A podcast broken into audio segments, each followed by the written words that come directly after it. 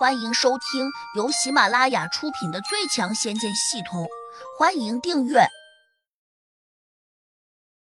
第七百零八章：天机不可泄露。对于他这样的修炼中人来说，水温虽然不能带来什么影响，但他长期重要。对于浇水，经验很丰富。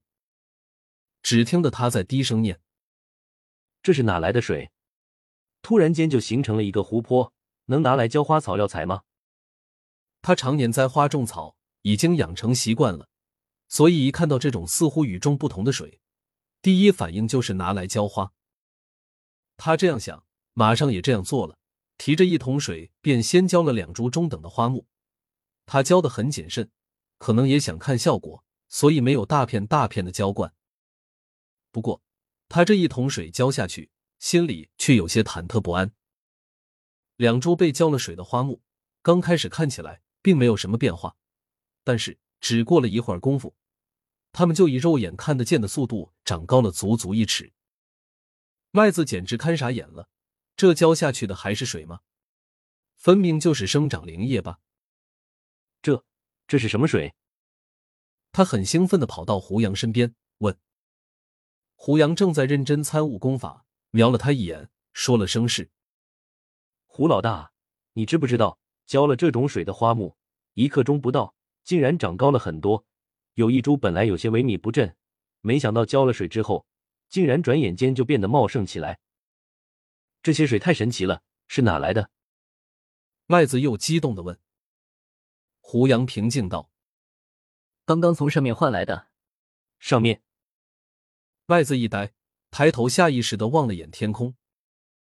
对，上面。胡杨低下头。没再理他，似乎不愿意多说。麦子愣了下，马上心领神会，低声说：“是从仙界换下来的，对吧？”“呃，天机不可泄露，我知道了。”他随即满心欢喜的又问了一句：“我们可以喝这些水吗？”“应该可以吧，最好少吃点。”胡杨心里也没有底，这汪湖水如同灵液，似乎就是灵气凝化成水的。如果把这种灵液装到瓶子里面，对于修炼中人来说，无异于就是灵丹妙药，可以补充法力，提升功力。胡杨刚才也尝试着喝了几口，整个人立刻感到神清气爽，但很快又有一种饱腹感。这就跟千年人参之类的补品，一次吃少量会没事，绝对不能多吃，否则会因为消化不了，反倒有害。麦子误会了。听胡杨说要少吃一点，他以为湖水珍贵，不能胡吃海喝的浪费，实际上却不知道这种湖水是超级大补药。他欢欢喜喜的回去了，提了一大桶，招呼着其他几个农夫和采茶女，每人喝了一大瓢。很快，问题来了，喝下了湖水的他们，个个都觉得体内渐渐的像着了火一般，四处经脉堵得厉害，令他们的身体都有些浮肿。且面红耳赤，十分难受。麦子没法，又跑来向胡杨求助。胡杨看他一眼，责备道：“我提醒过你，一次不能多喝，为什么不听？”麦子苦着脸说：“我们不知道这些水有毒。”胡杨纠正道：“水没有毒，是因为这些湖水全是灵液，像你们这种低等级的地灵，一次只能喝一小口。”等到消化完了之后再喝，否则你们的身体受不了，容易爆体身亡。麦子一听吓坏了，急忙问：“那我们现在怎么办？”胡老大，你一定有办法，求你救救我们！就在刚才，隔着湖面，胡杨就已经看见了他们的情况，赶紧向系统提问。最后，他花费了几千点数，才得到了一个答案。这就跟一个饥饿的普通人。饿了几天，突然吃了一顿饱饭，然后就吃撑了。必须多运动，把体内多余的灵力排出去。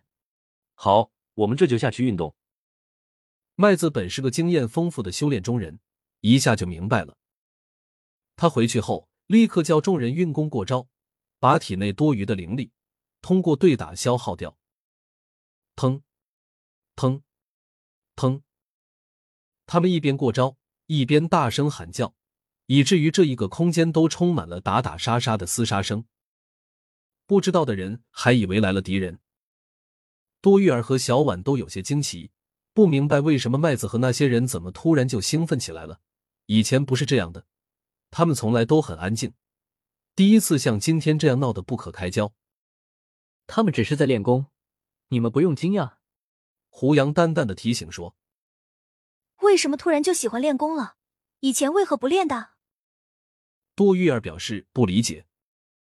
你们喝一口湖水试试。好。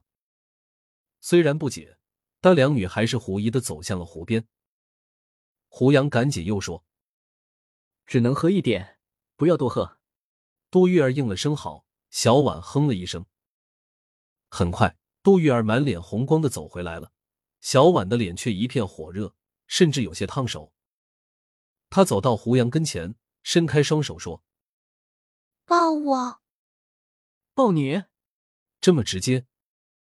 虽然在他长大的这个过程中，胡杨抱了他不止十回，但今天还是第一次遇到小婉居然主动求抱，且还是当着杜玉儿的面。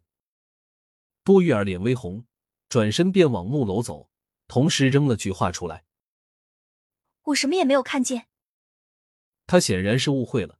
小婉扑进胡杨的怀中时，苦闷道：“我的身体好像要爆炸了。”胡杨低头瞪着他说：“刚才不听话，是不是喝了很多水？”小婉连连点头。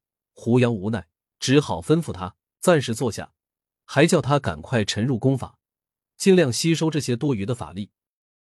小婉二话不说，立刻照办。